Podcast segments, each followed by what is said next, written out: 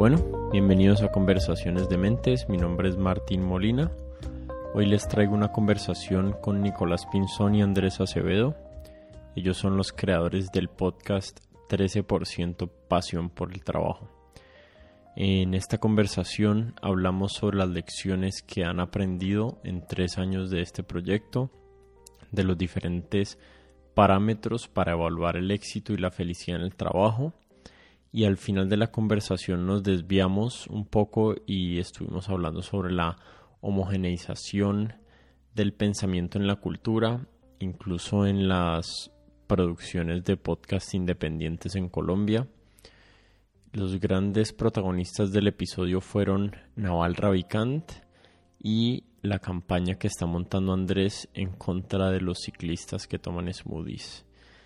Como siempre los invito a suscribirse a este podcast en Apple Podcast o en Spotify y también a suscribirse a la newsletter que estoy publicando de manera quincenal y hay veces semanal en donde comparto un ensayo, una reflexión, algunas citas y también un poquito de música.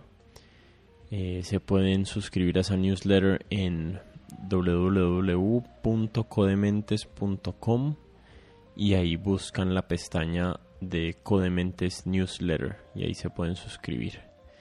Y bueno, sin darles más vueltas, les dejo mi conversación con Nicolás Pinzón y Andrés Acevedo.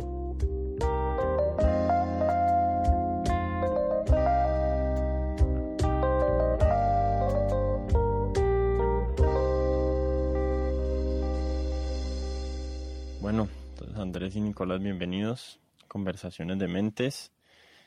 Em, no sé si quieren hacer un resumen cortico de lo que hacen, tal vez resumir qué es 13% y cuál es el proyecto y así ya vamos arrancando a los temas como de más interés común que tenemos. ¿Quiere hablar? No sé si... Andrés, ¿te animas? De una. De una, Martín. Sí, de una. Eh, pues primero, gracias por la invitación, Martín. Qué chévere estar acá. Em, nosotros somos básicamente dos abogados eh, que ahora no somos abogados. Hace tres años arrancamos pensando que queríamos crear un proyecto. No teníamos muy claro qué, pero sucedió que estábamos muy enganchados con el mundo de los podcasts. A mí Nicolás me había presentado los podcasts, me había parecido una maravilla. Yo había arrancado escuchando a Malcolm Gladwell, que, que yo había leído un libro suyo antes y a mí me encantaba su manera de contar historias. Y entonces arranqué con Revisionist History y pues me enamoré. Y Nicolás pues que tiene su personalidad bien adictiva para ciertas cosas particulares, pues está bien. Obsesivo. Eh, y entonces... Y entonces, oye, lo estoy viendo bien lento. Bueno, vale ver. Entonces, eh, teníamos esas, esas ganas por un lado y por el otro lado como esa curiosidad y, y medio interés por el formato de los podcasts. Y pues un día arrancamos a crear este proyecto que es 13%, eh, en parte porque yo tenía un problema personal y era que yo tenía un trabajo en el que el tiempo se me pasaba muy lento y decía, y era un trabajo medio tiempo, entonces yo pensaba que cuando la vida adulta me llegara, y, mi, y ya no tuviera trabajo de tiempo de medio tiempo, sino tiempo completo, pues eso iba a ser una tortura. Entonces yo quería descifrar un poquito cómo hace esa gente que le brilla los ojos cuando habla de su trabajo, pues para que le brilla los ojos. ¿Qué tiene esa gente que le gusta su trabajo que, que no tengo yo? Y entonces esto arrancó muy como una investigación personal, eh, como un formato podcast.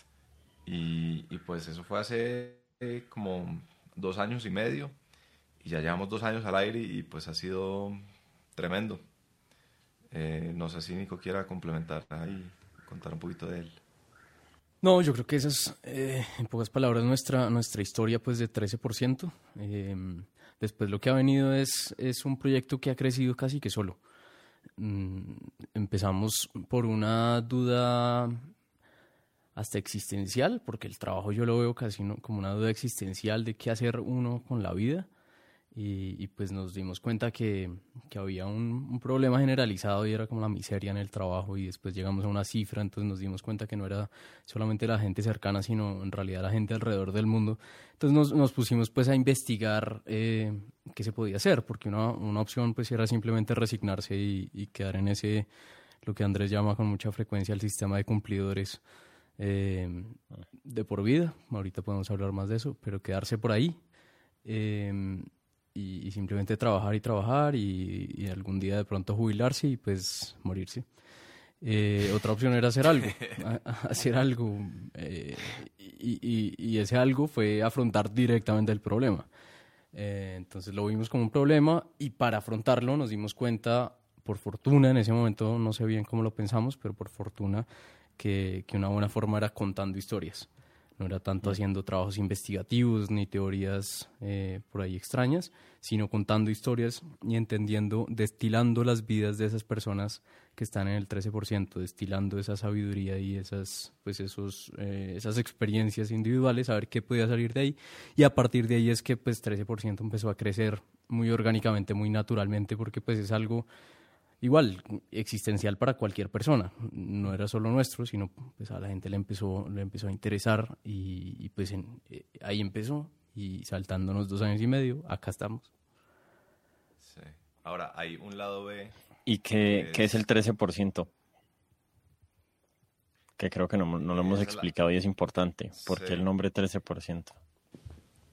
Esa es una cifra de Gallup, que es una encuestadora pues a nivel mundial y ellos cada año hacen como un reporte de, del workplace, de, del, de la vida laboral. Y entonces, eh, uno de esos años, me parece que fue de 2015 o algo así, la conclusión de ellos fue que solo el 13% de las personas están satisfechas en su trabajo, están comprometidas con su trabajo. Eh, entonces nosotros pues, nos habíamos topado con ese estudio cuando estábamos empezando a pensar cómo enfocar el proyecto. Y, en nuestra primera entrevista, que fue un piloto que nunca salió al aire, eh, terminamos la entrevista y lo último que yo dije fue como, pues estábamos grabando, entonces yo dije, bueno, y para nuestros oyentes, gracias por escuchar. Y le hice así a Nicolás, a ver qué decía, y dijo 13%. fue como el nombre menos planeado de la vida y ya se pegó. He, estado pensando acerca de ese 13% y esa encuesta, no, no sabía que había salido una encuesta de Gallup, pero estaba pensando como a qué aspecto de las personas o de la experiencia de las personas se refiere ese 13%. O sea, el 13% de las personas están satisfechas con su trabajo. ¿Es, es, es satisfecho la, la palabra o qué es? Sí, en realidad en inglés es engaged. Eh, engaged, ok. Que es de esas palabras que no es tan fácil traducir, pero sí es como entre motivado y satisfecho. Nosotros, hmm. digamos que nos hemos eh, apropiado más del satisfecho, Hmm. Pero sí, el término preciso es engaged. Claro. Sí, eso cambia un poquito la cosa porque yo estaba pensando, eh, a mí me, gusta mucho pensar en los términos de Daniel Kahneman de el yo experimentado y el yo recordado. Y cuando a uno le preguntan si uno está feliz en el trabajo, acerca de cuál de esos dos uno se refiere. O sea, hay un yo que está experimentando día a día la labor que ejecuta, la que sea, y hay otro yo que está como recordando la experiencia laboral de por ahí un año o dos años o tres años y creo que tal vez el recordado tiene que, tiene que influir mucho más los logros y como las, las vainas que uno va escalando en su vida y en el, y en el yo experimentado tiene mucho más que ver con si estoy contento, si estoy disfrutando lo que estoy haciendo en el día a día, porque puede que yo no tenga tanto gozo en mi día a día en el trabajo, pero estoy logrando unas metas que me he propuesto y eso de alguna, de alguna manera nivela o compensa eh, esa respuesta que uno daría en la entrevista. No sé si ustedes lo han pensado en esos términos o algo similar. Eh, sí, digamos que no lo hemos pensado mucho en esos términos, pero, pero incluso hace un par de días yo, yo le estaba hablando a Nicolás sobre esa, esa distinción de Kahneman que me parece lo más lo más interesante. Lo hablaba, recuerdo, como en un contexto de la felicidad, ¿no? Como que felicidad tiene esas dos vertientes, la de pues fui, tuve una vida que me satisface ahora que la miro en retrospectiva. Eh, y la otra es, pues durante la vida fui feliz, ¿no? Hmm. Em, yo diría, yo diría que en parte nosotros estamos intentando intervenir el yo experimental, el día a día, eh, de cara a que el, el yo que recuerda se sienta un poco más satisfecho, porque ¿qué pasa? Pues mucha gente dice, voy a sacrificar el presente y la voy a pasar re mal, con tal de que al final de mi vida, cuando esté en mi lecho de muerte, no tenga arrepentimientos. Eh, pero, a ver, eso suena bonito, pero digamos que eso también admite pregunta. Y es, ¿será que, ¿será que es necesario? O sea, ¿será que, ¿será que el sacrificio del presente es lleva un elemento de sufrimiento inherente. Es decir, no puede ser el camino un poco más gozoso, eh, pero que igual construya algo a futuro que cuando uno pues, esté en su lecho de muerte eh, se pueda sentir satisfecho de ello. Em, entonces diría que sí, nosotros en realidad nos enfocamos en el, en el, en el día a día, eh, porque pues creo que eso es lo que uno puede intervenir, porque porque lo otro ya sería decirle como al viejito, no, pues relajado que usted hizo grandes cosas en su vida. Y eso no, digamos, que llevaría a incrementar esa cifra, que en últimas es pues lo que nosotros nos hemos propuesto. Em, pero es una, es una vaina interesante. Sí. Eh, yo, yo, le agrego a eso algo y es, em, naturalmente hacia donde hemos tendido un 13% es como a lo primero, a lo experimental y, y, como una vida que, mejor dicho, que se pueda disfrutar más en este momento y no esperar a la jubilación como, como hablábamos al principio. Pero una historia que, que nos hizo cuestionar mucho, incluso eh, muchos de los conceptos que hemos 13% y tanto desde la entrevista, después de, de entrevista, le digo quién es, eh, dudamos si sacarla o no que de muchas formas iban todavía con muchas de las cosas que habíamos pensado en 13%. Eh, el, el, título del episodio es Estirarse sin romperse y, yo creo que lo curso de eso es eh, a nosotros mismos nos hizo estirar ese episodio. la historia era la de Daniel Bao, que es una de estas personas muy de, vida de startup que pasó por consultoría y, por eh, banca de inversión y trabajó ahí pues duro, ¿no? Y cuando cuenta las historias es de este trabajo brutalmente duro y él dice, hay un momento en el que dice, yo quiero matarme estos, yo, yo pensaba en matarme esos dos años para tener mayor satisfacción o tranquilidad eh, a futuro, ¿sí? Que es como un poco esa idea. Y, y, es algo que se ve muy comúnmente, sobre todo en los primeros, en los primeros años de trabajo. Entonces, pues nosotros como que normalmente habíamos dicho, no, no, ¿por, ¿por qué eso? ¿Por qué ese estilo de vida? Y en últimas quisimos sacarlo y ponerlo tal cual como estaba y, ponernos más como con el concepto de estirarse y hasta cuándo estirarse sin romperse y por eso el título. Em, pero sí, sí lo, que, lo que fue chévere detrás, me parece a mí viéndolo ahorita, es poner la discusión, poner la discusión sobre la mesa, cuestionar si ese es el único estilo de vida y si debe ser, si no, entonces el único es el contrario, o si puede haber un universo en el que uno pueda estar eh, y donde pues hay distintas personalidades, distintas formas de verlo. Pero sí es bien, es bien interesante eso, sobre todo los primeros años de, de, vida laboral, donde la tendencia es a explotarse lo máximo posible para después, ojalá en algún momento, y a veces pasa que nunca, poder tener un poquito más de tranquilidad. Sí, yo, yo pensaba en esa misma pregunta como en términos como de, como de productividad. O sea, eh, ahorita quiero hablar de otra forma en la que estaba pensando en la productividad, pero yo creo que si los retornos de una inversión de un año de matarse son muy altos, puede que uno esté dispuesto a hacer ese sacrificio. El problema es que es tan difícil descifrar eh, cuáles van a ser los retornos del trabajo de uno y psicológicamente qué tan dependiente se va a hacer uno de un estilo de vida hiper enfocado en la productividad y lo que yo he visto de mis amigos y de personas que conozco es que muchas veces dicen, no, yo me voy a meter a, a, trabajar en este bufete de abogados que me están partiendo el lomo 16 horas al día eh, por dos o tres años y ya después me dedico a las cosas que me gustan y ahorita ya pasaron siete años desde que se graduaron y siguen ahí pegados y se están ganando unos salarios gigantes, pero lo que yo veo es que su costo de vida también se ha elevado a la par de su salario y no sé si es que realmente están ahí por intención o por monotonía o y, creo que es un riesgo alto cuando los beneficios, entre más alto el beneficio del trabajo que uno no le gusta hacer, pues más difícil dejarlo ir, ¿no? Claro, es que, bueno, encuentra uno de todo. Está también el que llegó ahí porque ve que todo el mundo está llegando ahí. Y, le clavaron 16 horas en ese mismo buffet. Y esta persona no tiene ni idea qué hacer con su vida, pero pues era como lo que todo el mundo estaba haciendo. Y de la nada duró 43 años en ese buffet. Eh, mm. Casi que sin cuestionarse si, si, eso valía la pena, si eso era importante para, para él.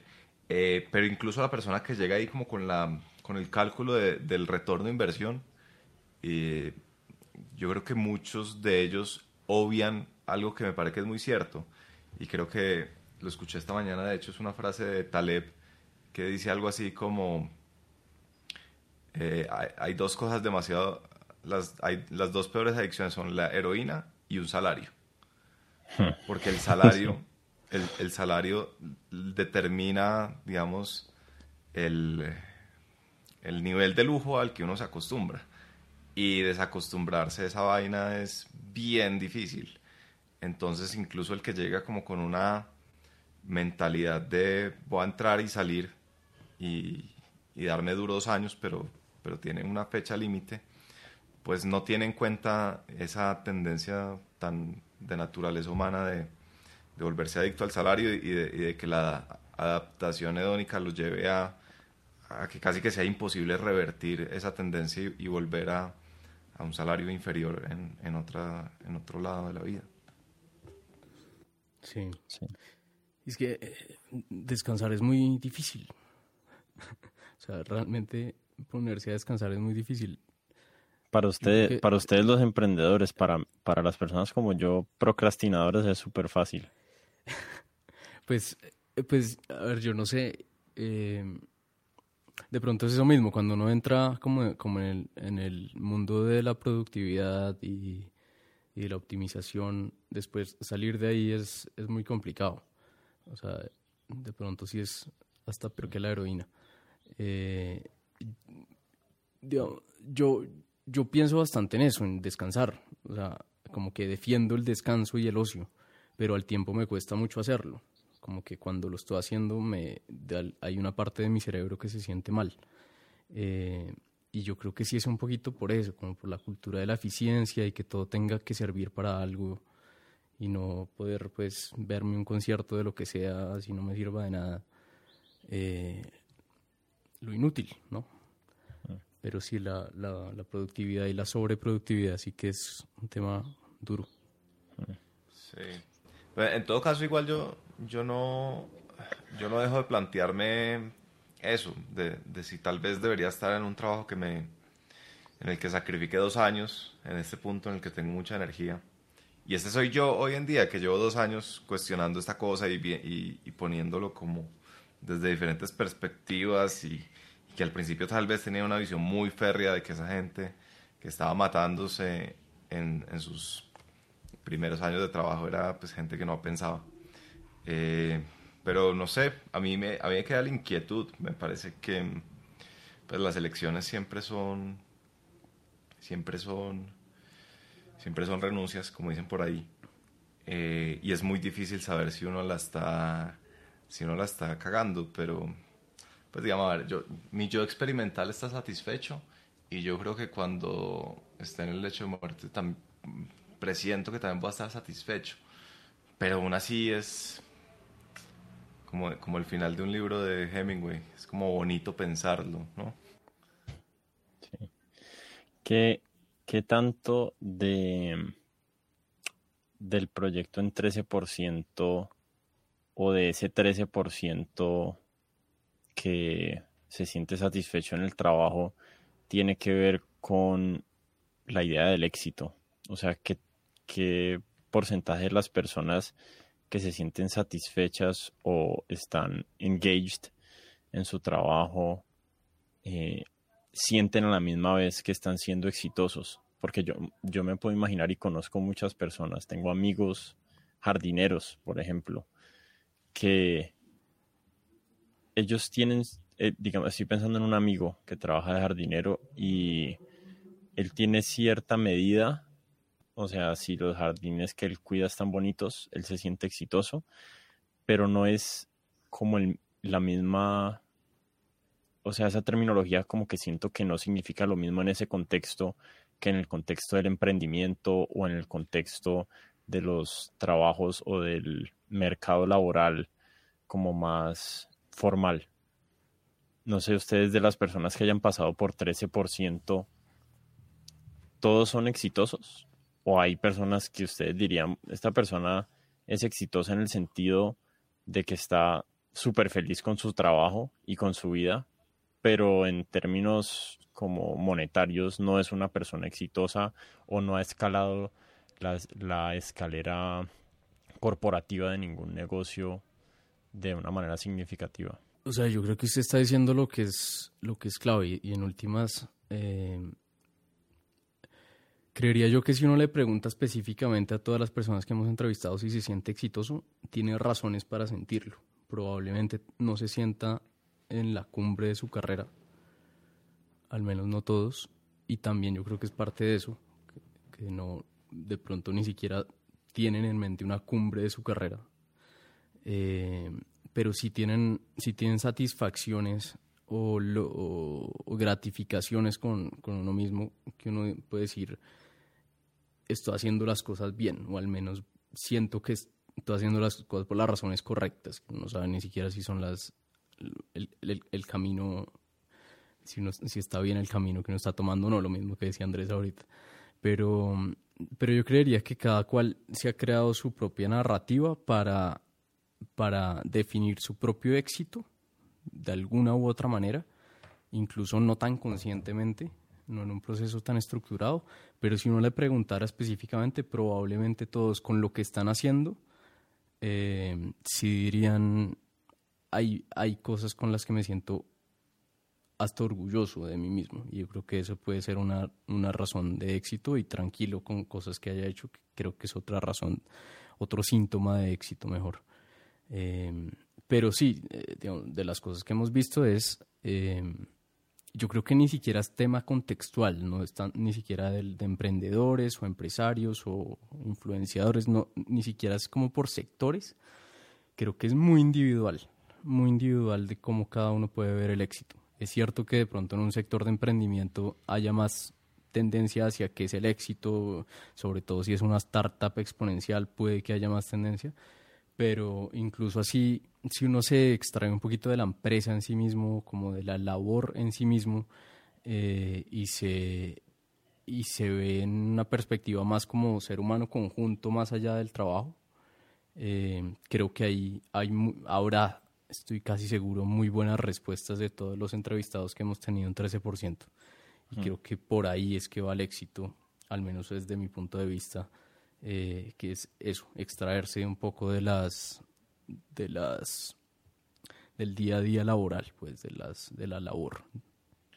Naval Ravikant tiene como un concepto, él dice que como que el, el fin del ejercicio laboral o de la vida es la libertad, que hay varias formas de acceder a la libertad, que uno puede ser libre si uno hace demasiada plata, y ya no tenés que hacer nada por obligación y logras estar en ese estado mental de no seguirte generando obligaciones que no, que no son mm. necesarias o que no querés. Y la segunda, no, creo que da tres formas. La, la segunda es no necesitar nada, o sea, básicamente ser un monje, entonces si no necesitas nada, sos libre.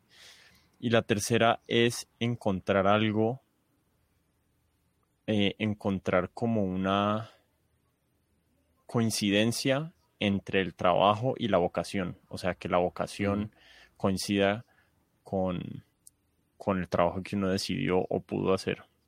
Mm, en esos términos, ¿qué, tan libres se sienten haciendo 13%?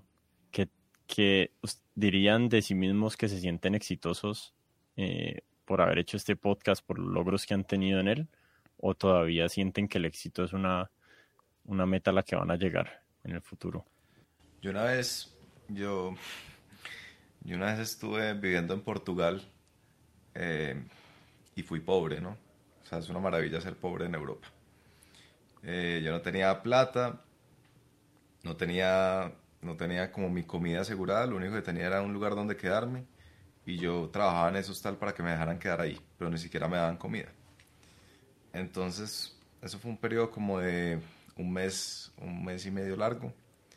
Eh, y fue bien duro porque pues yo no podía hacer nada, o sea, todos los planes se da cuenta uno, o muchos planes eh, requieren de, pues valen, ¿no? Tienen un precio.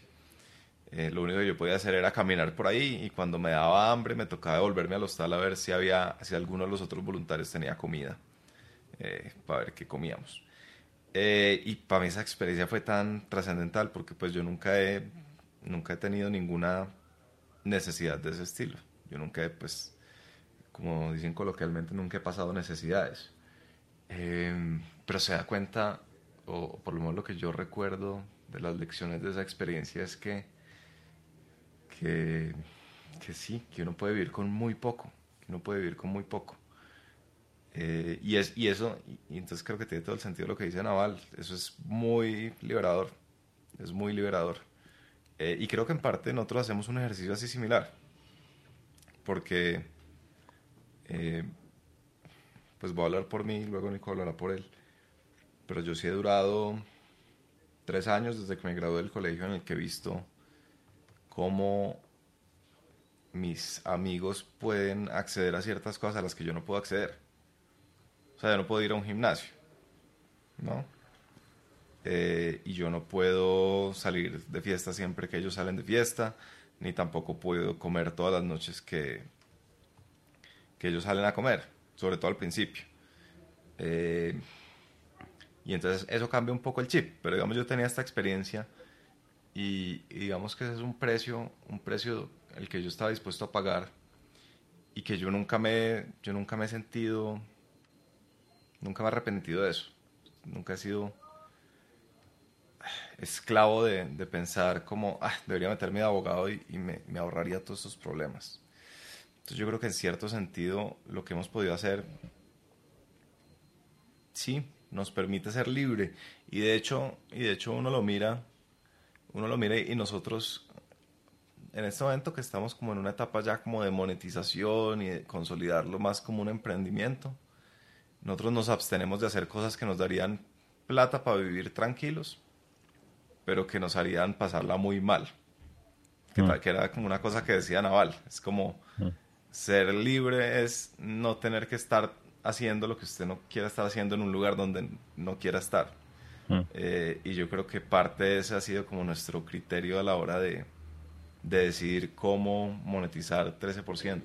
Entonces, pues, incluso desde esos dos ámbitos me parece que es una es un emprendimiento que nos da mucha libertad y al mismo tiempo pues yo creo que intrínsecamente lo disfrutamos y nos parece como un reto apasionante. Eh... Esta pregunta está buena y, tengo muchas cosas en la cabeza, porque creo que viendo cada una de las tres eh, formas de pensar esto desde el punto de vista de Naval, hay cosas que uno puede extraer y me parece que uno puede combinarlas. Eh, y, y una buena forma es con la que, con la que empezó Andrés y es viéndolo desde el punto de vista de la escasez y de lo poco que uno necesita realmente. A mí me pasó algo parecido y me fui, me fui de viaje bien mochilero durante ocho meses con lo mínimo que, que quise. Em, estuve en África, en Brasil, por allá en una favela, entonces como que uno, eh, uno puede, creo que viajar es una buena forma como de, de encontrar esa escasez cuando uno tiene el privilegio de no tenerla. Mm. Em, y, y, ahí, ahí, yo encontré un poco lo mismo. gran parte de las conclusiones de ese viaje, dentro de todas las miles de experiencias chéveres y en fin, y la gente que uno conoce, sitios que uno conoce, es con lo poquito que uno puede vivir. Yo estuve con una maletica con ocho camisetas durante ocho meses, eh, una maleta muy pequeña además, muy poca ropa, muy poca plata y, la pasé increíble. Entonces, eh, sí es un poco liberador eso, cuando uno se da cuenta que no necesita tanto pero el otro extremo a Z, monje, que decía usted, Martín, pues también es, es, extremo, ¿no? Porque también es no disfrutar del mundo y de los placeres del mundo que son, que son, que son lo mejor del mundo. Eh, y, y, por otro lado, eh, la, la, libertad también angustia. Esa libertad, así sea económica, en cualquier momento o de elección o de lo que sea, siempre va a angustiar. Un camino puede ser emplearse y trabajar de 5 a 8 y ganar un salario toda la vida y digamos que no, no tener el estrés de, de, tomar decisiones difíciles ni... Dijiste de 5 a 8, ese trabajo me parece terrible. ¿De, de qué? De 8. de 8 a 5. De 5 a 8, bravo. trabajo está durísimo. Y, y, así son algunos, de 8 a 5. eh, entonces la libertad tampoco es que sea tan fácil. Esa libertad, eh, creo que Naval pone un muy, buen punto y es cuando uno tiene libertad económica, saber limitarse a uno mismo, ya como dejar de, dejar de querer y querer más. Porque, porque pues si se tiende a eso, entre mayor riqueza también llega un punto que hay mayor infelicidad. Em, y lo otro es la, era la combinación entre las, las dos, ¿no? Como la persona y la vocación, ¿era? Algo así. Eh, no, sí, como que la vocación, tu vocación coincida con tu trabajo, con tu labor, digamos. Mm, sí, pues sí, que eso, eso yo creo que, creo que, es con lo que más me siento relacionado ahorita. Y, y lo chévere es que lo puedo comparar con algo. Pues eh, estuve trabajando dos años como abogado, entonces sí sé que es trabajar como abogado y, y sí sé que es no sentir que, que, que la vocación está alineada con el trabajo. Entonces, en ese, en ese sentido, sí podría sentirme también bastante liberado eh, con 13%, porque sí es algo que se, tiene mucha, una relación mucho más cercana con mi vocación. Eh, que no sabría tampoco definir la vocación, que creo que es otro punto, ¿no? Hacer podcast. Es, algo como que uno, uno como que ya tiene que saber desde que nació y en realidad creo que poca gente sabe, yo no la sé y tampoco me angustia mucho saberlo. Sí. Eh, a, mí me ha parecido muy bacano el podcast de ustedes porque, o sea, la premisa inicial es el trabajo, pero está relacionado a como una, a una exploración más trascendental que el trabajo mismo. O sea, hay, hay otros podcasts que son más acerca del éxito, cómo vender, cómo transformar la vida y el de ustedes me ha gustado el enfoque porque es acerca de alguna forma como de vivir una buena vida y hay, y como una pluralidad muy grande de opciones que hay en el mundo en este momento, cada vez más amplia, creo yo, para, para uno vivir una buena vida con el trabajo, que antes era súper escaso. Mm, pero, pero pensando como en, entre la buena vida y el trabajo, me estaba preguntando eh, cómo influencia la percepción propia o la identidad, perdón, cómo influencia el trabajo, o sea, el rol que uno tiene, si uno se puede decir a sí mismo abogado o se dice emprendedor o basquetbolista o escritor, y la identidad y como que qué tan importante es que la identidad y el trabajo coincidan también, o que tu trabajo sea parte de tu identidad. Y he estado, eh, tengo como pensamientos muy ambiguos acerca de eso. Hace poquito estaba escuchando a Christopher Hitchens y el man decía, yo no veo escribir como mi trabajo, sino que yo veo ser escritor como mi identidad. Y yo sentí en el, el momento que lo escuché decir eso, sentí la cantidad de satisfacción que le ha extraído a esa identidad que él tiene. Em, y yo siento que yo sigo en esa búsqueda como de, pucha, ¿cómo hago para que mi identidad se refleje en mi trabajo? Y no sé si eso es algo, otra de las características de toda la gama de, de invitados que pasan por 13% tienen, o, o si es algún tipo de denominador común entre ellos. Está buena. Yo diría en principio que no. Creo que identificarse mucho con el, con el, como con esas etiquetas que surgen del trabajo como emprendedor o profesor o no sé qué, eso puede llevarlo a uno una vida bien miserable cuando, cuando las cosas cambien, ¿no? Cuando los vientos del destino, para ponerlo pues, en, en términos de la antigua Roma, eh, giren. Eh, entonces yo, yo no creería necesariamente que es una cosa positiva, que el, que el trabajo y la identidad se mezclen. Eh, habiendo dicho eso, creo que sí hay algo a tener en cuenta y es que sí es bueno tener como algo a, que aferrarse.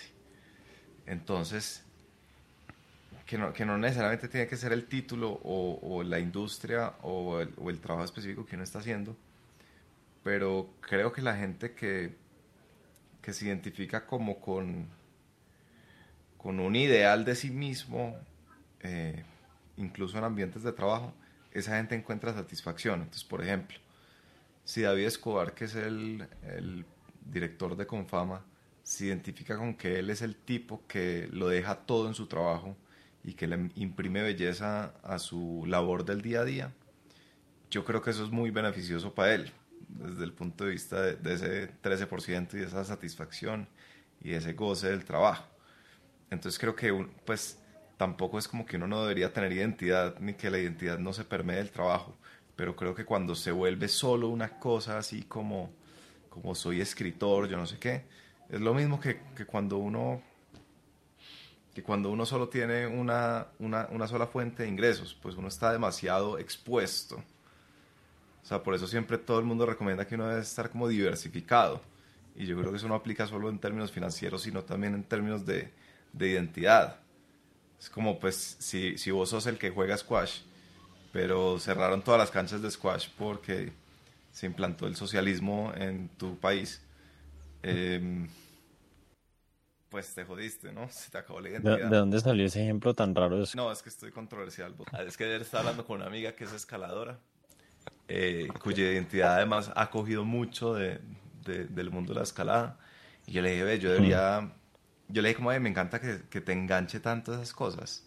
Y como que yo quisiera tener algo así. Y me dijo, no, pero lo tuyo son los libros. Y yo le dije, sí, pero quiero un hobby que no sea... que no sea productivo y que no sea tan cercano a mi trabajo. Mm. Eh, entonces me dijo, pues me estaba planteando opciones y me dijo que escalar y yo le dije que ni, ni por el hijo de puta, eh, que montar en bicicleta y yo estoy ahorita como en campaña en contra de los ciclistas que toman smoothie. Eh, y entonces después me dijo, bueno, squash. yo le dije, squash Qué buena campaña. Desde ayer es jugador profesional de squash. Y, sí. eh, yo soy medio así, a mí, a mí me ha pasado eso en mi vida. O sea, a mí me ha pasado seguido que mis hobbies se vuelven una parte importante de mi identidad. Me pasó con la escalada, yo escalé por ahí uh -huh. dos años y pico y me obsesioné. Sí. O sea, mi vida revolvía alrededor de eso. Si cada segundo que tenía disponible estaba colgado de una pared en algún lugar. Eh, hay veces tengo conflictos internos emocionales con ese aspecto de mi personalidad porque siento que me ha distraído mucho, voy para acá, voy por allá, voy por allá. Y al final de muchos hobbies de tres años uno no, no arma una carrera, ni una empresa, mm. ni como algo sólido, ¿no? Que es otra cosa chévere de Naval. Es que no sé por qué estamos tan conectados, porque esta mañana estuve trotando escuchando ese podcast de Naval, que son tres horas del man hablando de cómo volverse rico o algo así. Ah, no me dijeron que eh, tenía que escucharlo para hoy. Bueno. Buenísimo. O sea, pre-producción, pre, pre Nicolás. y entonces... Eh, lo, tal vez lo que más me gusta de ese, de ese podcast de Naval es cuando dice, uno tiene que jugar eh, juegos de largo plazo con mm. gente de largo plazo. Sí. Eh, y, y, pues lo traigo a colación ya que vos dijiste eso como de que escalabas tres años, luego tres años por acá, luego picabas por acá. Entonces me parece que, que es otra cosa que yo siento de 13% yo siento que es algo que le permite a uno meterse en un mundo de largo plazo. Porque, mm. porque en últimas, más allá de que el podcast deje de existir, eh, hay algo que siempre va a estar transversal, que uno podría decir que es contar historias o la narrativa, y al mismo tiempo uno forja relaciones con gente eh, que casi como si uno estuviera eligiendo sus contactos, ¿no? Y, mm. eso, y eso me parece que, que cumple ese segundo criterio de las relaciones a largo plazo.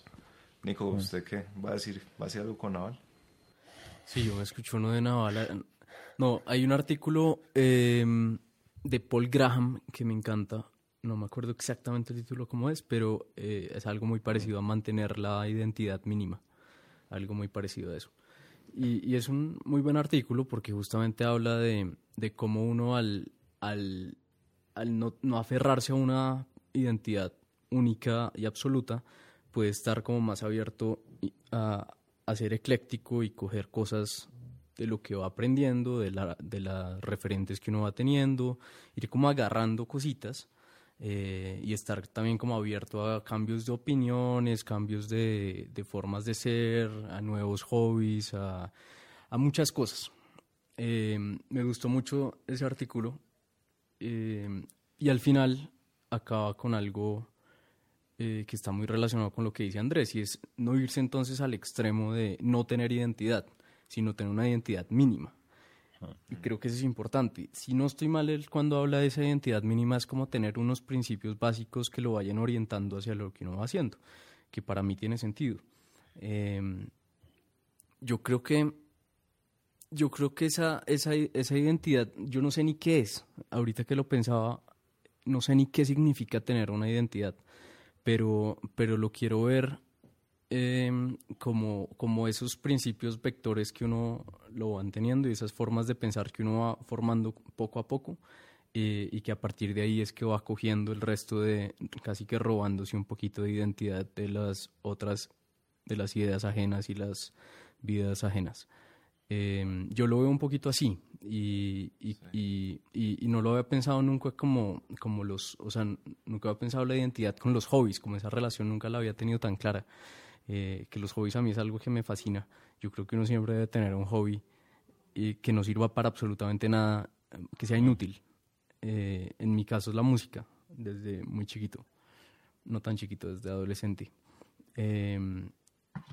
Pero, pero ahora que lo pienso, cuando ustedes hablan como esa relación de, de la identidad y los hobbies, sí me doy cuenta que, que incluso ese hobby que es como externo al resto de las cosas que propiamente hago, digamos que en términos productivos, para ponerlos en esos términos, igual la música sí me afecta un montón. Muchos de mis referentes son músicos, eh, las historias de los músicos todo el tiempo las pienso y, ah. eh, incluso la forma en la que se hace música, la forma en crear bandas, eh, todo esto que ya se ha hablado mil veces de cómo se crea la, la, la, banda en el jazz y cómo el contrabajo es el, el hombre silencioso que hace el trabajo pero más importante, en fin, muchas cosas detrás que, que, yo creo que hacen parte de mi identidad y hasta ahora me estoy dando cuenta y pueden ser parte de esa identidad mínima y que yo sentí que simplemente era un hobby ajeno en mi vida.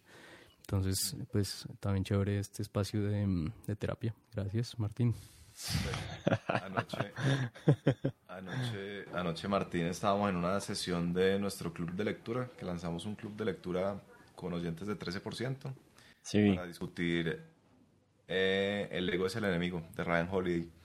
Eh, y mm. hay una frase que me gustó mucho y, la traje a colación anoche, que es, la dice Ryan Holiday, y es algo así como, las narrativas no cambian el pasado, pero sí impactan el futuro. Eh, mm. Y creo que ese es el tema también de la identidad, ¿no? Es como se limita mucho el margen de acción de cara al futuro cuando uno se creyó el cuento de que uno es un gran escritor, pienso yo. Y se limita también mucho cuando uno se creyó el cuento que uno es un gran conquistador como Napoleón, porque pues si uno ya es eso, pues le queda muy difícil volverse jardinero y, y, y vivir una buena vida, así lo quiera. Hmm. Entonces creo que esa es otra cosa a tener en cuenta. Se, se me acaba de ocurrir como, como una analogía, un paralelo. Eh, no sé si han escuchado, se me acaba de escapar el nombre de la autora y el autor. Eh, de un libro acerca de los sesgos cognitivos, es muy famoso, no puedo creer que se me haya escapado, pero bueno, ella dice, no, ay, no puedo creer que no me acuerde, bueno, eh, la autora dice que es bueno tener eh, strong beliefs loosely held, o sea, eh, creencias fuertes, pero como levemente agarradas, no sé. Y creo que algo interesante de ahí se podría traducir a la identidad, como uno tener un sentido de identidad fuerte, pero no estar apegado a él. Como decir, listo, yo en este momento soy escalador, algo así me ha pasado a mí. O sea, yo fui escalador y en mi vida me he vuelto a montar en una piedra hace tres años, pero, pero yo me sentía escalador igual que todos los escaladores del mundo y me quería ir. Si no hubiera tenido un hijo, me habría ido de mochilero con tres papas en una bolsa a escalarme las montañas en Yosemite o algo así. Pero, eh, pero sí, no sé, como, como que si hay algo bacano, digamos, yo me siento podcaster de alguna manera. No me gano un peso de esto que hago ni nada, pero es un aspecto de mi identidad, me parece de perspectiva de lo que hago, eh, de lo que hago importante en el mundo pero pues eventualmente sé que, o sea, no va a tener un podcast 40 años y mm. el momento que toque dejarlo ir lo voy a dejar ir. Sí, e-, ese es un buen... Eh, e-, ese, ese tema de los 40 años me, me últimamente lo tengo retumbando en la cabeza porque me escuché una entrevista, justo la acabé esta mañana pues para la preproducción del podcast, de, de, aprender de grandes, un podcast que se llama Aprender de Grandes, y estaba entrevistando a una persona, no me acuerdo ahorita el nombre del, pero de 90 y creo que 95 años. Eh, ya va a cumplir los 100 años, y una persona absolutamente lúcida y también físicamente está casi perfecta. Entonces la conversación era chévere porque era cómo llegar a los 100 años, que a mí lo sabe Andrés muy bien que yo quiero vivir muchos años, quiero vivir muchos años, mínimo 100 o si no es un fracaso esto. Eh, pues que a mí me encanta estar vivo. Em, pero entonces, pero chévere llegar bien a los 100 años. Y algo que decían dentro de la conversación que tuvieron es, uno a veces piensa que cuando llega a los 60, pues ya casi que la vida se acabó, ¿sí? Como que 60, 65, 70, ya casi que se acabó, pues ya es la jubilación eh, y esperar a que llegue la enfermedad que lo va a matar a uno. Pero entonces él decía, yo llegué a los 70 y dije, voy a empezar a aprender algo nuevo. Y empezó casi que una nueva vida y como él lo veía era eh, como ser, como renacer, pero con la experiencia de 70 años. Entonces que ha, ha, tenido 25 años, desde 70 a 95 años, donde, donde ha casi que empezado una nueva vida y a mí me encantó la forma en la que él lo dijo porque, porque es muy cierto. Uno a veces piensa, y creo que va muy con, con el tema de la identidad, porque uno a veces piensa que uno tiene que tener una, una identidad y que, y que lo que uno hace es lo que tiene que hacer el resto de la vida y además para agregarle algo peor es que a veces es con, con, la, con el título que uno sale de la universidad eh, y empezando porque pues cuando uno empieza a estudiar algo en la universidad no tiene absolutamente ni idea ni, ni qué quiere ni a qué se va a meter eh, y pues en realidad uno sale de la universidad a los 22, 23 años y tiene todavía ojalá al menos 75 años más. Entonces, ¿por qué se va a quedar con ese titulito para el resto de la vida? Eh, y yo creo que la identidad es ahí donde uno debe mantenerla mínima, debe tener también esos principios que se dejen ir eh, para ir cambiando, para que cuando uno cumpla 50 años, a mí me, gustaría, yo no sé nada de física, nada, nada, nada, pero siempre como que me ha llamado la atención. A mí me encantaría por allá a los 60 años ser físico, ¿por qué no? Sí. yo también, yo, yo no fui a la universidad, estoy pensando darle 5 o 6 añitos más para meterme a la universidad, para los 40 o a los 35, 36 voy, voy a ir eligiendo carrera. Haciéndote desear. a, mí, me gusta más, ahora que lo pienso, me gusta más la idea de, de tener una cajita de herramientas con habilidades a tener una identidad. Estaba pensando en, mm. en esta obsesión actual que tiene la gente con los hábitos, ¿no? Que me imagino que vos la habrás percibido, Martín, que la gente se lee nueve libros de hábitos eh, ah. con la idea de, establecer hábitos propios. Y pues el único hábito que establece es leer libros sobre hábitos. Eh, pero en general existe esa obsesión con los hábitos eh, y creo que la gente se mete en el cuento de que va a desarrollar esos hábitos para toda la vida. Entonces que toda la vida se va a despertar a las 5 de la mañana, toda la vida va a tomar jugo de naranja, luego va a meditar, luego se va a tomar un batido de eh, quién sabe qué raíz rara con qué aceite extraño. De la nueva raíz que esté de moda. El jugo de naranja es bien malo, ¿no? El jugo de naranja no lo hace llegar a los 70. Ah, sí, perdón, el, jugo de naranja es bien malo. Es que, es que Nicolás es experto nutricionista, es un milagro metabólico. La gente lo ve en la calle y se refiere a él como el milagro metabólico. Yo no sé nada. Pero, pero eh, entonces creo que la, la, gente tiene esa idea de, de tener todos esos hábitos pero yo me he dado cuenta que eso no es tan sostenible, o por lo menos para mí no ha sido sostenible, si no, si no piensan en esta pandemia. Yo antes de la pandemia tenía un mundo de hábitos, como que tendía mi cama. Y, han pasado ocho meses. Me lavaba los dientes, o sea, imagínese eso. ahora volví a mi apartamento y llevo tres días en que no he podido tender mi cama. Entonces, mi pregunta grande es, ¿será, pues, ¿será que estoy llevado o no sé qué? Eh, y creo que creo que me gusta más la idea de saber que yo adquirí la habilidad de desarrollar hábitos y que a futuro puedo desarrollar hábitos y otros hábitos según la identidad transitoria que tenga a mis 33 mm. años. Pero la habilidad sí la tengo permanente. Mm. Y la habilidad, pues creo que cuando uno a los 70 va a aprender algo nuevo, si uno tiene una cajita de herramientas bien robusta, pues está muy bien parado. En vez de hábitos ahí todos canzones de cuando uno quería ser el superhombre a los 27. A, mí me encantan los científicos que se han mantenido relevantes hasta ser de 70, 80 años. No sé si, si vieron esta semana, Roger Penrose se ganó el Nobel de Física, increíble. No sé cuántos años tiene ese man. Mm. Y otro de mis ídolos dentro de la ciencia era Freeman Dyson, que también estuvo relevante como hasta los 95 años, se murió creo que cuál es, un par de años.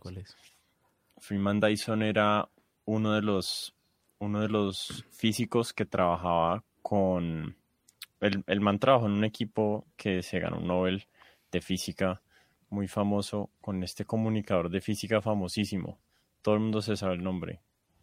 Eh, con Richard Feynman, exacto. Él trabajó con Richard Feynman y increíble que me acuerde el nombre de Freeman Dyson, nadie lo conoce, y Richard Feynman, que todo el mundo se ha leído el libro, no, no, me acuerdo el nombre. Pero sí, a mí me parecen súper inspiradores esos personajes.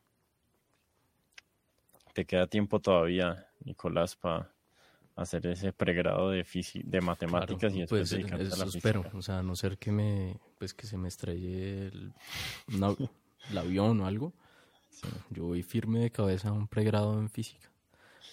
No sé si eh, física, neurociencia, biología, todo eso me encanta. Sí. Eh, Andrés, estaba pensando ahorita que estabas hablando en un artículo que escribiste que me pareció muy bacano eh, y saqué dos citas para que charlemos del tema. La primera, pareciera que estamos entrando en una era de bienestar y conciencia, pero lo cierto es que casi siempre esos discursos se esconden detrás de una lógica optimizadora, industrial, podríamos decir, de los humanos. Y la, la segunda cita es, la peor enfermedad del ser humano es creer que todo debe hacerse en favor de algo más. Creo que eso también es del mismo artículo, ¿cierto? Porque es que me leí varios y ya no me acuerdo dónde las agarré. No me acuerdo, no me acuerdo del artículo, me acuerdo de, ese comienzo. Eh, mm. Pero no, no me acuerdo del artículo.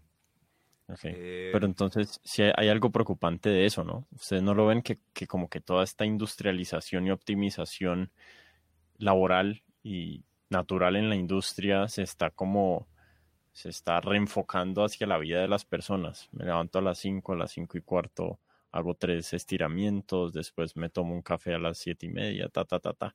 la gente está organizando así sus vidas. Total, es que me, parece que para darse cuenta de eso basta con ver esas empresas como son de multimillonarias. O sea, Headspace, y pues esto por supuesto no es una crítica al capitalismo, porque pues mm. ya aquí todos lo sabemos que yo soy un procapitalista salvaje. Y no, y no quieren desincentivar que Headspace paute en, en 13%, ¿no? Bienvenido. Y además, Además, Headspace. Bienvenido, tienes razón. Eh, pero sí, e, esa, es, o sea, esas, esas industrias, eh, creo que... Pero no le entendí la crítica a Headspace. No, es que no la he terminado.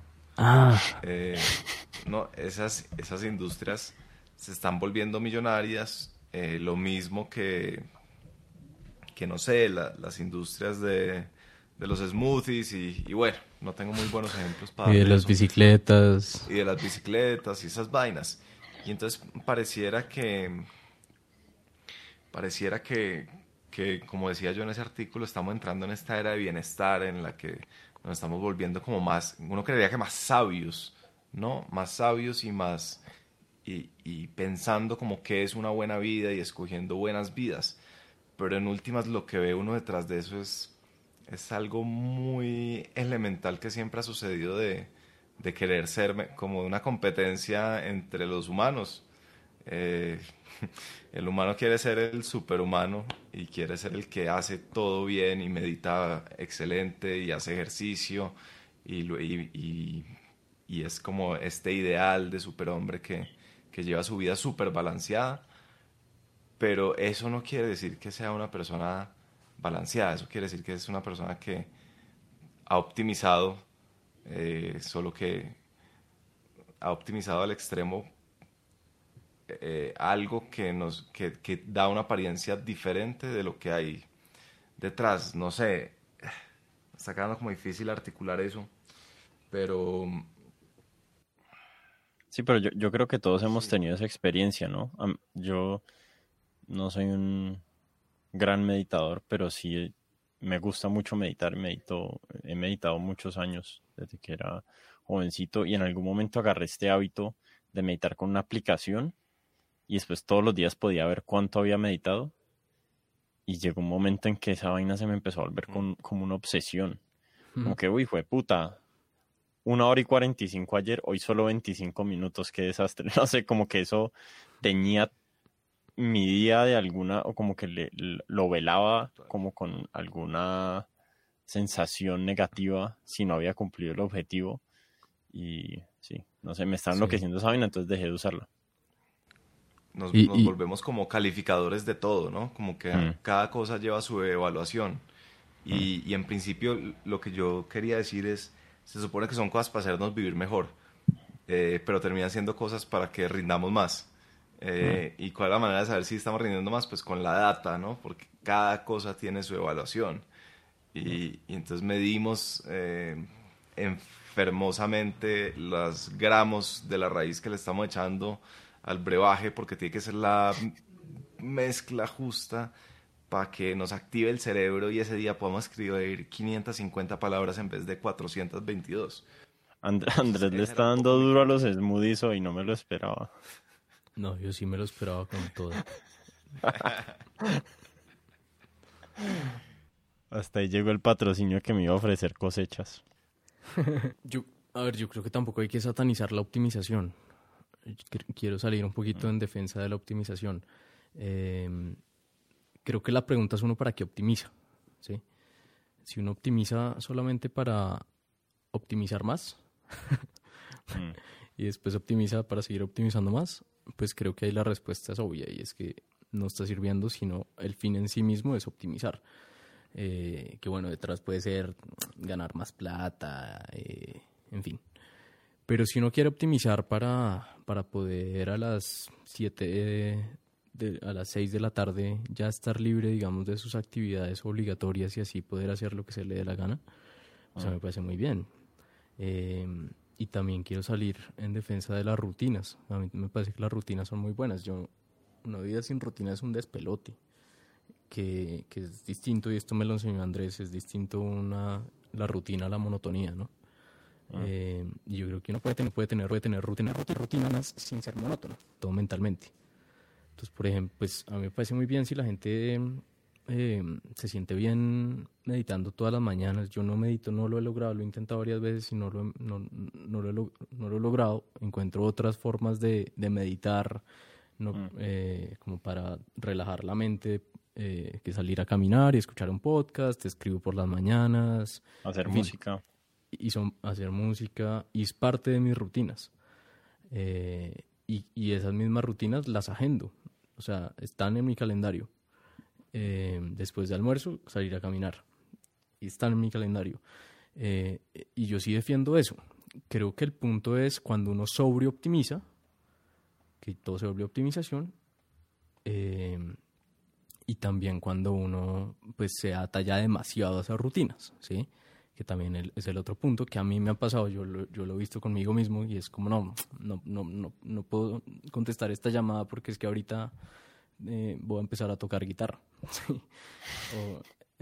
o, o, tocar, o, o, entonces empiezo a tocar guitarra y digo, ah, pues ya me toca acabar porque ya pasaron mis 40 minutos de guitarra al día. Mm. Pues si quiero tocar dos horas, toco dos horas. eh, pero sí tener eso agendado, no necesariamente en un calendario, puede ser como sea, eh, a mí me parece bueno, necesario eh, y ayuda para que uno pues no esté todo el tiempo, lo que hablamos mucho nosotros de, de distinto trabajo largo a trabajo duro, donde el trabajo largo en última es una dispersión de tiempo estúpida. Eh, donde uno cree que está haciendo cosas que importan, pero en realidad no las está haciendo. Y yo creo que cuando uno agenda bien, prioriza y, y, se trata de atar hasta un punto a esas agendas, a esas rutinas, pues si logra optimizar, logra ser productivo y después puede hacer lo que se le da la gana. Puede tocar guitarra dos horas o más hasta que se aburra o, se le empiecen a, dañar los dedos.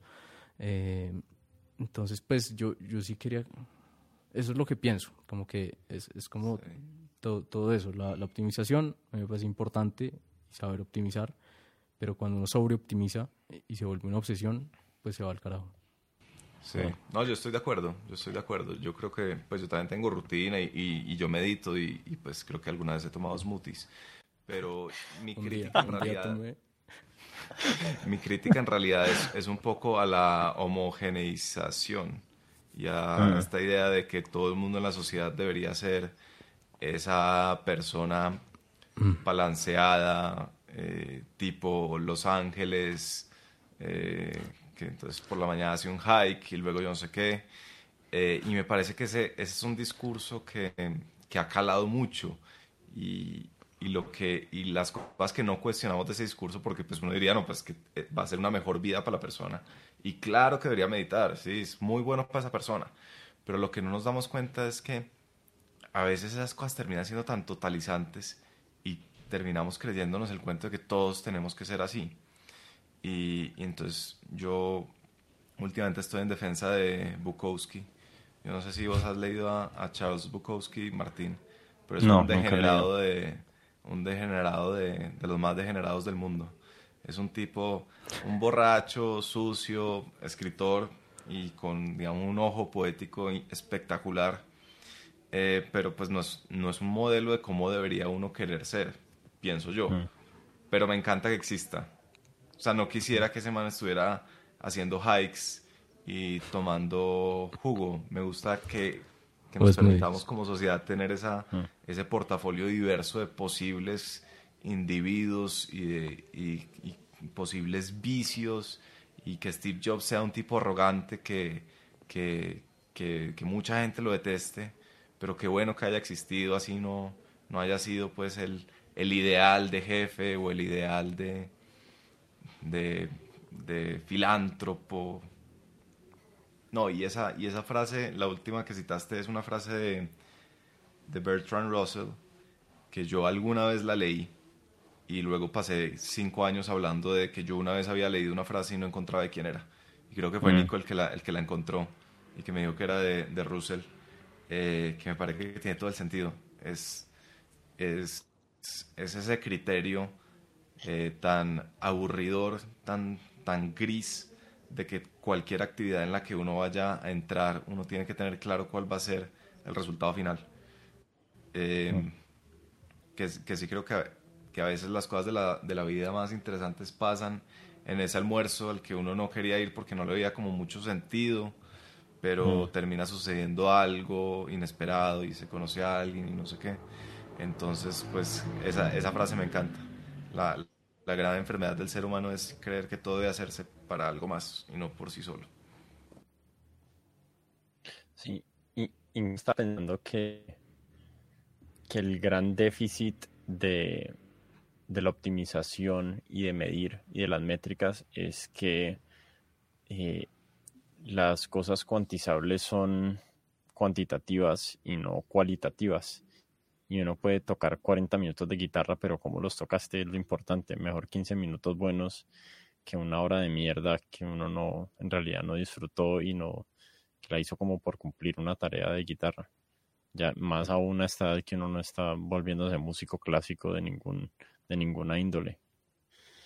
Em, sí, y con, y con relación a, a la homogenización, a mí me parece súper bacano tener referentes así em, como bien eclécticos y bien confrontados. A mí me gusta mucho el comediante Bill Hicks, que el man es terrible, o sea, uno no se ríe, sino que se la pasa con dolor de estómago de las cosas que el man dice.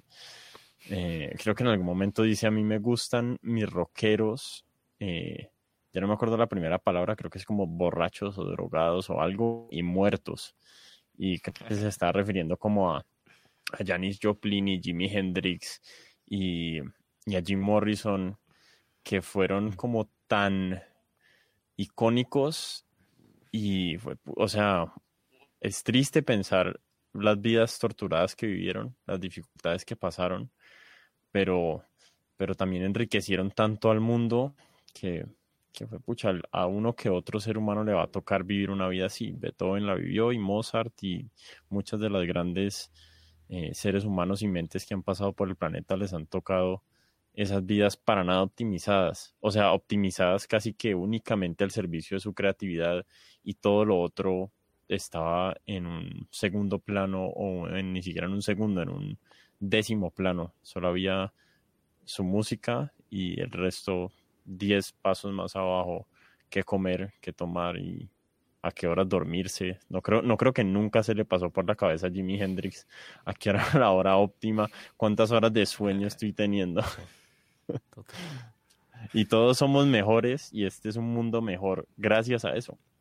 Este mundo es mejor, es un mejor lugar para vivir gracias a que esa persona hizo ese sacrificio, entre comillas, de alguna forma. Era inevitable igual para ellos. Y el, el peligro grande es que ahora nuestro criterio para evaluar si alguien es valioso pareciera que está volviendo si ese alguien es virtuoso en el sentido de si es eh, justo y si mm. es moderno y si nunca dijo un comentario racista y si nunca mm. dijo un comentario machista. Em, y de lo contrario nos parece que es una persona abominable y hay que cancelarla. Ese es el, gran peligro que veo yo. A, mí esa valoración retrospectiva de los individuos al contexto actual me parece o sea, me parece súper básica, me parece peligrosa y es, de, es de, de, uno de los temas que he estado hablando últimamente en mi podcast acerca de, la corrección política, de la falta de, libertad de expresión y especialmente acerca de ese hecho de uno estarle exigiendo a los, a los seres del pasado y yo incluso, yo incluso creo que a muchos de los seres actuales que todos coincidamos y estemos conciliados en nuestros valores morales y de lo que es correcto e incorrecto. Nos va a tragar, nos, va a tocar tragarnos muchos sapos si verdad queremos avanzar como humanidad. O sea, si Einstein era un tipo terrible, igual el valor que el man agregaba. O sea, haberlo desterrado de Princeton en 1948 habría hecho la humanidad un peor lugar. Pues no sé, creo que nos desviamos del tema del trabajo. A lo mejor. Eh, Estaba pensando de eso, Martín. Em, ya que ustedes están tan obsesionados con Naval, pues yo estoy obsesionado con aprender de grandes, entonces voy a seguir con aprender de grandes. Hay, hay una pregunta que siempre hace el, el, el host, eh, Jerry, que es, eh, ¿qué, ¿qué, crees que piensas distinto al resto? Y mm. es una de esas preguntas frecuentes. Pero, pero hubo una respuesta que me gustó mucho y es, hay que diferenciar qué es distinto al resto. Porque una cosa es pensar, por ejemplo, nosotros tres, eh, digamos que nos volvemos amigos y, y, empezamos a hablar mucho. Eh, y entonces nosotros tenemos como grupo una idea distinta al resto. por ejemplo, con respecto a la cultura de la cancelación, ¿sí? Entonces, una cosa es que piensa distinto la burbuja de uno al resto, pero otra cosa es que piensa distinta uno dentro de su burbuja, ¿sí? Y él lo que decía detrás de eso y, por lo que me acordé ahorita es, eh, creo que un buen ejercicio constante es uno que piensa distinto de su burbuja, porque es que uno está muy sesgado con, con, las personas con las que uno habla. Y chévere tener un grupo de personas con, que piensen similar a uno y con las que uno pueda tener buenas conversaciones, sí, lo máximo. Pero, pero también irse cuestionando qué sesgos está uno teniendo dentro, dentro de ese mundito que se está creando. Eh, que creo que va, es tal cual eso, lo, homogéneo. Eh, si todo el mundo en, en X ciudad de Bogotá hace exactamente lo mismo y toma exactamente las mismas bebidas, de pronto es que ninguno se está cuestionando y, pues ellos de pronto se sienten que piensan distinto a otras ciudades de Bogotá o a otros países incluso, pero nadie se está cuestionando en su burbujita, en su mundito, si están pensando distinto. Y tampoco se trata pues de pensar distinto por, por pensar distinto, pero sí de pensarse sí de, de, ver si uno está alineado con eso, si uno va a empezar a montar bicicletas y es por pura moda eh, o porque uno realmente le guste, y está muy bien que realmente le guste, pero si uno simplemente va a montar porque todos los amigos montan, como me está pasando a mí, por ejemplo, ahora, eh, pues, pues de pronto no es la razón. De pronto le puede dar una prueba y de pronto le termina gustando mucho, pero, pero como cuestionárselo. Me, parece un buen punto. Además es muy, es muy impresionante como uno de tanto estar metido en su, en su misma burbuja, como dice usted, termina creyendo que las posiciones contrarias son absurdas o, o que no tienen ninguna justificación detrás. Yo en este momento siento que, que hay posiciones contrarias que son absurdas eh, y yo no sé, siento yo, yo también hago parte de la cultura de la cancelación, que sería curioso porque yo soy detractor de la cultura de la cancelación, pero por ejemplo yo pienso, la persona que tiene un sesgo antiempresa o que tiene una ideología comunista, piensa mal, piensa mal. Es que me parece que ni siquiera es una discusión que uno debería tener. O sea, me parece que si hay cosas básicas sobre las que nos tendríamos que poner de acuerdo como sociedad, es que el comunismo nunca lo vamos a intentar. O sea, ya está probado que ese es el costo de admitir esa tesis es demasiado alto es demasiado alto. Entonces, en ese sentido, sí, es impresionante lo de la burbuja. Uno pensaría, todas las posiciones son eh, respetables, todas las posiciones son yo no sé qué, pero yo en ese momento pienso, esa gente piensa mal y el costo de, de admitir esa, esa posición es demasiado alto como para, para seguir por ahí. No sé ustedes cómo vean eso. Ahorita, ahorita también... Eh le, mejor dicho, a veces también se, se, pone mucho el tema de nutrirse de personas que piensen distinto a uno. Mm. Y, y, también escuché en este mismo podcast un, un, matiz a eso. Y es que de pronto no es solamente que piensen distinto a uno, sino que hayan pensado a fondo respecto de un tema, ¿sí? Que es muy distinto. Entonces, pues sí, digamos, Andrés no está de acuerdo con el comunismo, con el, ¿qué es lo otro que dijo? Eh, con otra cosa. Eh, entonces él podría simplemente... Eh, sí, el sesgo, eso, eso está mejor porque es más común, me parece. Eh, puede, sentarse con alguien eh, que, que, que, no crea en la empresa y entonces ahí está como cumpliendo el ejercicio de simplemente hablar con alguien que piensa distinto y tratar de entenderlo. Ah. Se puede hacer eso. Y simplemente, probablemente, la reacción de Andrés va a ser salir con más rabia y sustentando con más fuerza su argumento. ¿sí? Pero si uno se sienta a hablar con alguien que encuentre que ha pensado a fondo, y realmente a fondo, porque es que pensar a fondo creo que es cuestionar lo que uno mismo piensa, eh, pues puede ser más interesante, puede ser una conversación más interesante, y puede que al final uno siga con la misma posición, pero al menos habló con alguien que tenía eh, un pensamiento profundo, al menos. Y, ese pensamiento profundo, desde mi punto de vista, es cuestionarse su propio pensamiento, sino simplemente es sustentarse su propio pensamiento.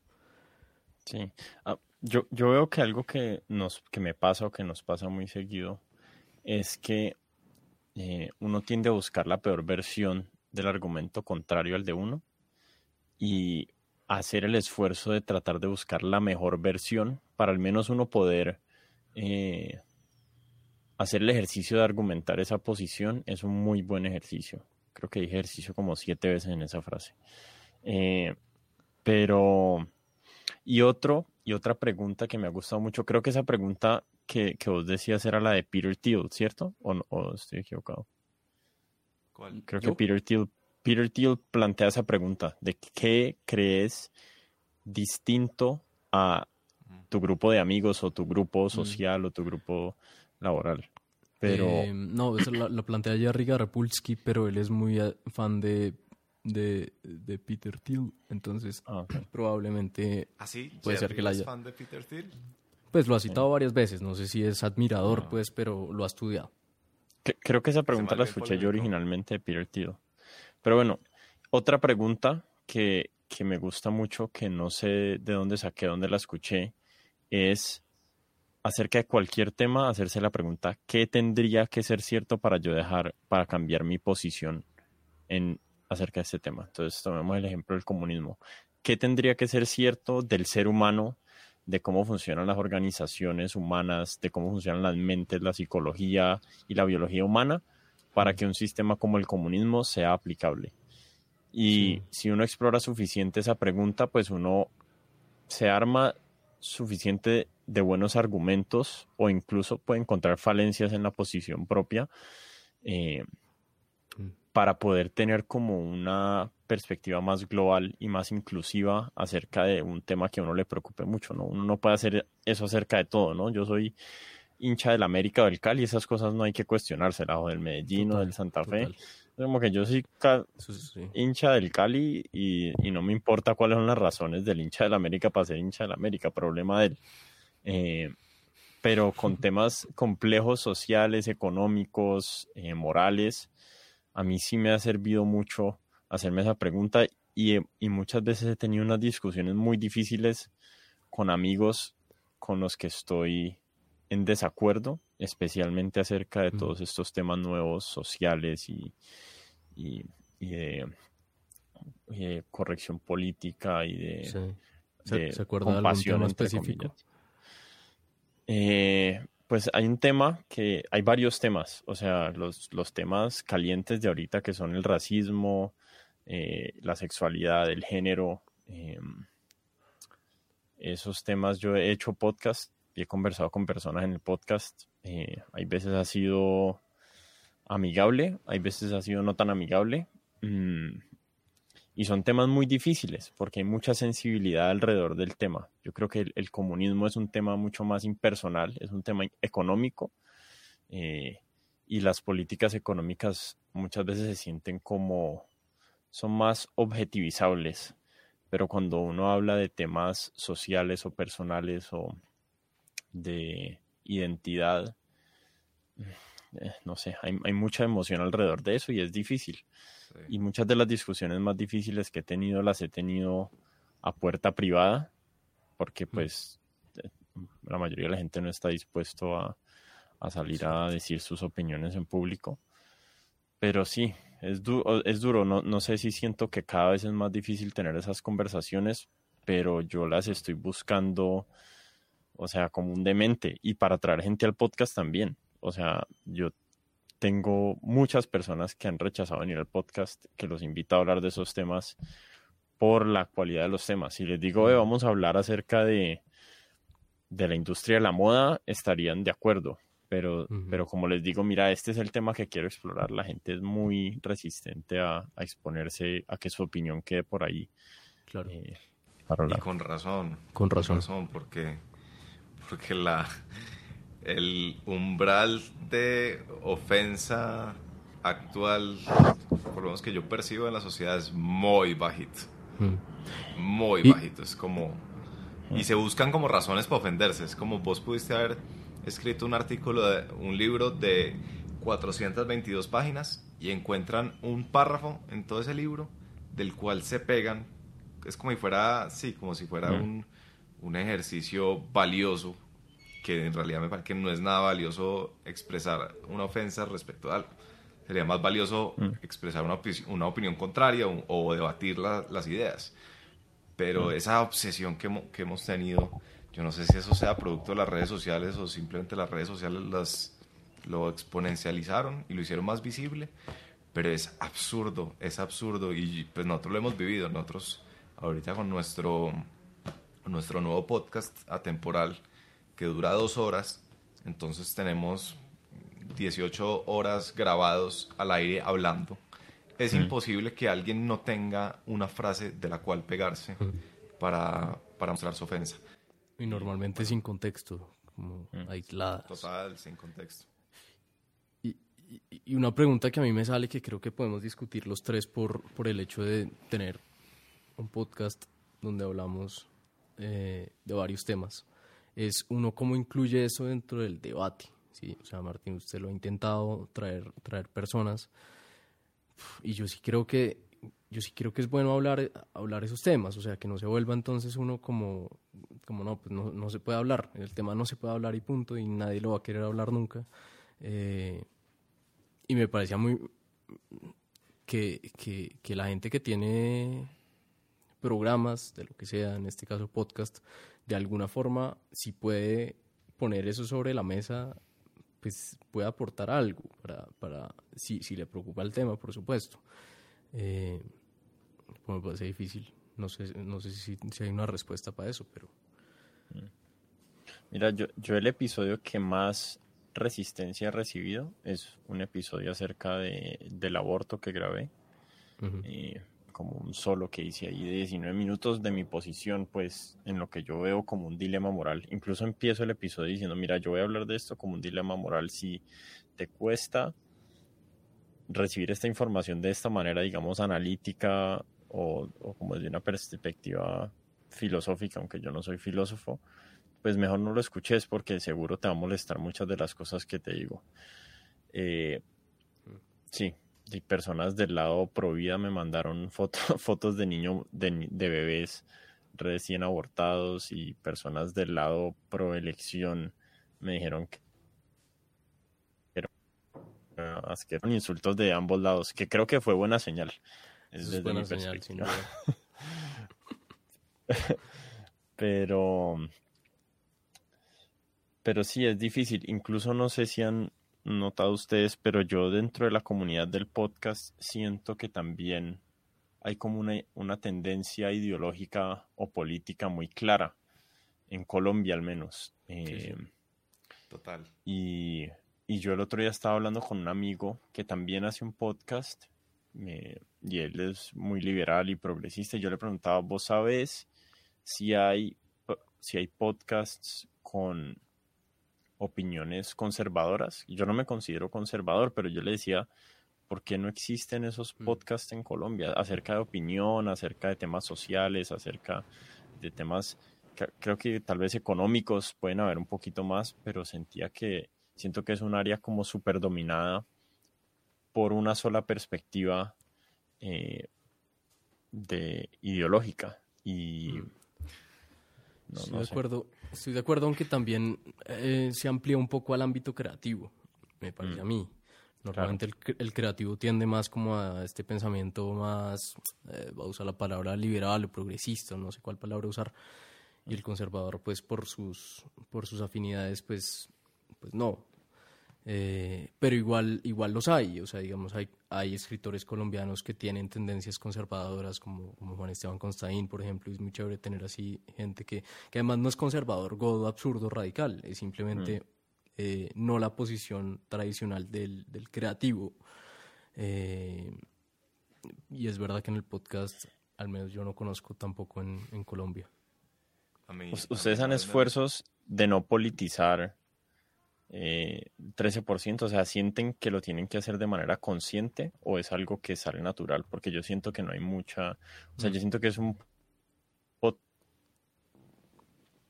como cualquier persona y sacarle valor, mientras que yo siento que tal vez mi podcast eh, hay más personas que tendrían problemas con las cosas que yo digo.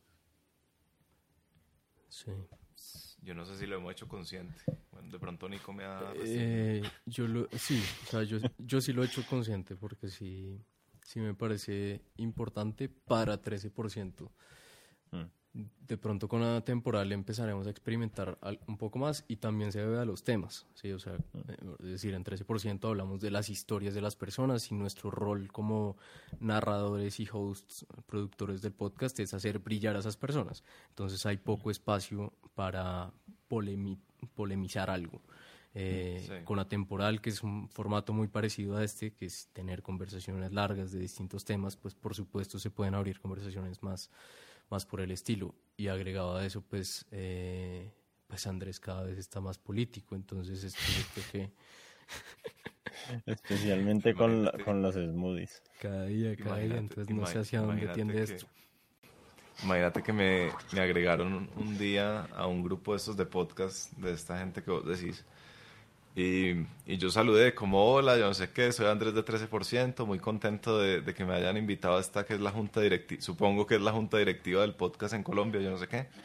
Y el primer comentario que me hicieron fue una de esas personas que tiene, digamos, una posición política diferente a la mía y me dijo, Andrés, no todo tiene que ser una empresa. Y pues era un chiste, era un chiste, pero, pero creo que detrás del chiste hay realidad.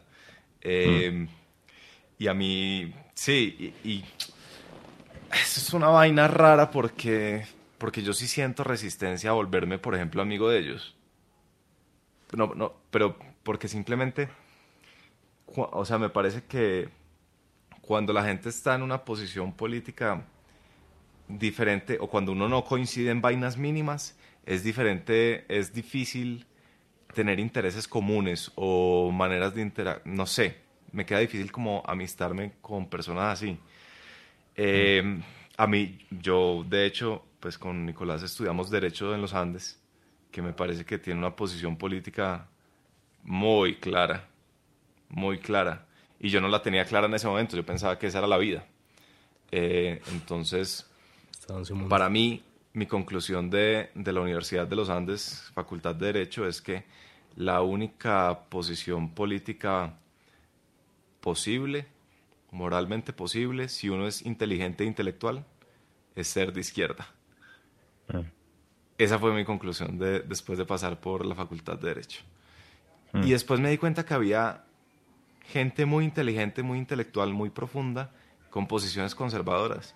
Y era como, ¡ah, qué maravilla! Y como que me resonó un montón porque, porque, porque es un poco molesto ese, ese, ese nivel ese nivel de simplicidad que, a uno le, le, hacen creer a veces, eh, de la simplicidad de que, de que uno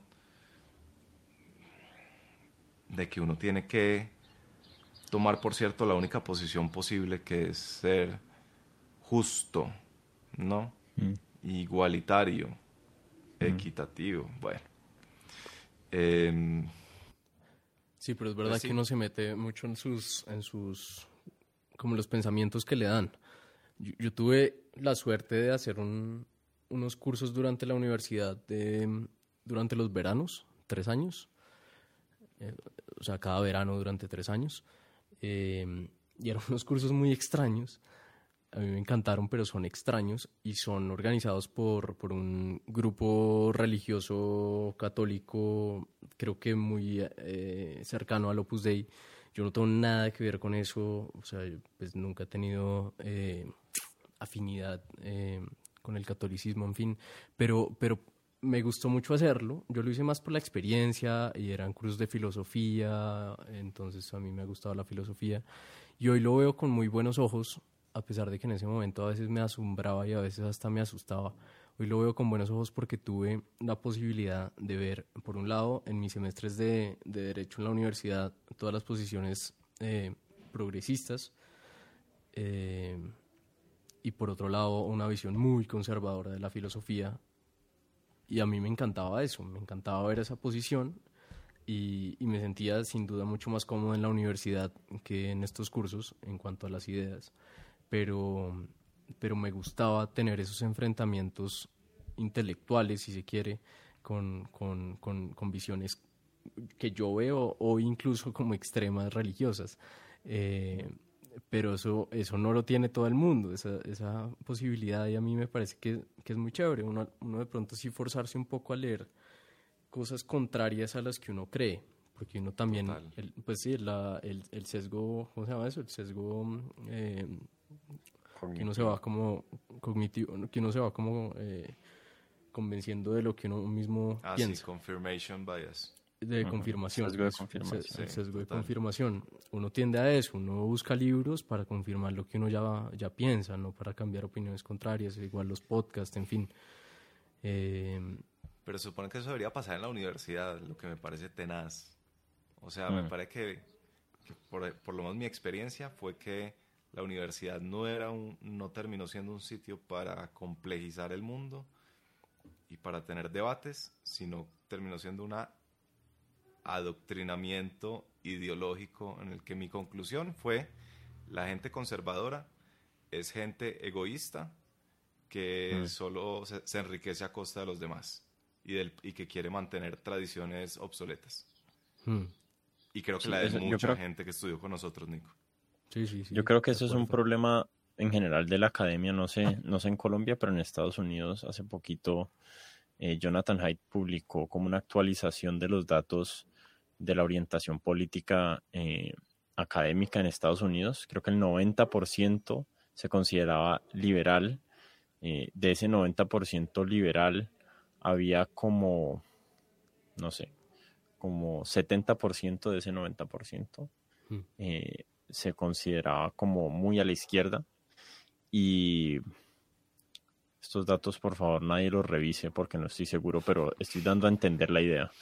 Eh, y después del lado no de izquierda o no liberal, esto era en Estados Unidos, entonces demócrata o lo que sea, em, había como 6% de centro y 4% conservador, o incluso creo que era en algunas partes 2% conservador, y en áreas como sociología y psicología era menos del 1%.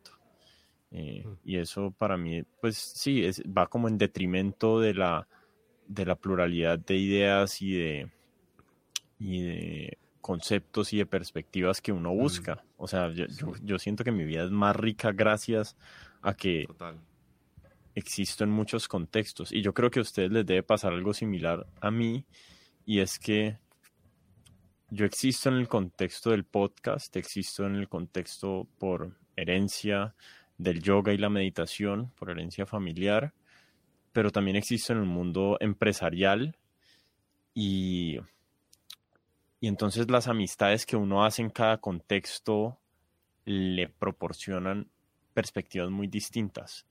Y cuando uno habita únicamente un contexto, soy artista, o soy abogado, o soy empresario, y lo veo mis amigos empresarios, que todos sus amigos son empresarios, todos tienen las mismas eh, opiniones. Eh, cuando uno solo habita dentro de un contexto, es mucho más difícil cuestionarse a uno mismo porque como yo tengo arraigo emocional con mis amigos de izquierda, de ultra izquierda y de derecha, y creo que incluso diría algunos de ultraderecha, eh, ultraderecha no me refiero a nazis, sino como muy, muy conservadores eh, en el aspecto económico, eh, libertarios o casi que antiimpuestos. Em, no sé, como que hay más, hay más oportunidades de uno decir, ok, este muy buen amigo cree esto, yo sé que es una persona inteligente, este otro muy buen amigo cree esto, sé que es una persona inteligente y uno tiene que conciliar de alguna manera dónde está la perspectiva propia con relación a esos dos cuando todos los amigos de uno y uno tiene ese apego emocional a ellos y a querer ser parte del grupo, pues es difícil eh, explorar otras oportunidades, otras opciones de pensamiento. Esa es mi experiencia. Mm. Mm. Sí. sí, sí, sí. que he hablado al principio, Martín, de, como volviendo a una de las primeras preguntas de, de, de si se sienten exitosos con, con 13% o algo algo por, por ese lado. Creo que una de las cosas que me hace sentir muy satisfecho con 13% y muy orgulloso es eh, precisamente eso, como poder ensanchar la vida. Hmm. en, en esos ámbitos, poder, poder como explorar algo distinto a, a- al mundo jurídico. Yo fácilmente, si no existiera 13%, fácilmente estaría totalmente en un mundo de abogados. Eh, que, que, que no, no sé si está mal o bien, pero sin duda no es lo que me siento mucho más cómodo así, mejor dicho. Y creo que es precisamente por eso, por no estar solamente en un solo contexto, sino en varios. Bueno, muchachos, creo que me he tomado mucho de su tiempo y ustedes van a querer ver ese partido de Colombia. Así es. Ni siquiera sé a qué horas es. ¿A qué horas es? gracias. Es a las dentro de 40 minutos. Ah, ok, bueno. Em, pero no, que, no sé si quieran. Ah, eh, ¿por qué no le cuentan a las personas, inviten a la gente pues a 13% y al nuevo y a la nueva versión atemporal para que las personas se conecten y dónde los pueden encontrar y todo eso? Y y sí, y, vamos cerrando esta vaina. Listo. Eh, bueno, eh, 13% nos pueden escuchar en, en podcast, por supuesto, en cualquier plataforma de podcast, poniendo 1, 3 y el signo de por ciento nos encuentran. Eh, ahora estamos haciendo algo que es eh, profundizar en muchos de los temas de 13%.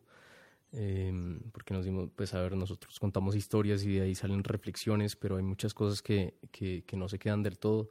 Entonces, eh, creamos un espacio virtual para profundizar algunos de los temas de 13% mes a mes, que se llama 13% sin atajos. También pueden ir a, a verlo e inscribirse eh, yendo a www.13%.com barra atajos. Y si quieren seguir escuchándonos hablar carreta, pueden escucharnos en un nuevo show que está tanto en video como en podcast que se llama Atemporal. Eh, y pueden seguirnos en Instagram, que ahí somos muy activos. Andrés es un experto manejando Instagram, eh, arroba 13%, todo en palabras. Ok. ¿Vos, Andrés, algo para cerrar? No sé. Creo que, a ver, 13% es, es un podcast que, que no tiene pierde, porque son historias de personas y inevitablemente uno va a terminar sintiéndose identificado, por lo menos con una de ellas. Entonces, para los que nos estén escuchando, eh, que tienen retos en su vida profesional, eh, pues no duden en, en- en indagar en 13% y, y seguro van a escuchar alguna historia eh, que ellos mismos hayan vivido en cierto grado.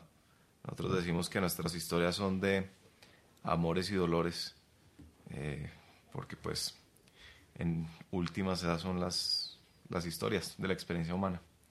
Mm. Yo, yo le recomendaría a la gente de 13% el blog que recién lo, lo descubrí para esta entrevista eh, y estoy como medio averso al audio en este momento, no sé por qué dejé de escuchar audiolibros y casi que dejé de escuchar podcasts y estoy leyendo más, entonces me gustó mucho, me- no sé, como que saqué mucha más información del blog y los artículos están bien bacanos. Eh, me gustó el artículo de Andrés acerca de la optimización. Voy a dejar el link por ahí en la página web y en, y en, y en los y en los en los ¿cómo se llama? En la información debajo del, del audio del podcast. Y de, y Nicolás me gustó mucho un artículo acerca de renunciar, como de, de varias perspectivas de qué es lo que hay que tener en cuenta antes de renunciar al trabajo. Y esos dos artículos me parecieron muy bacanos. Entonces, invitar a la gente también a que lean el blog de 13%.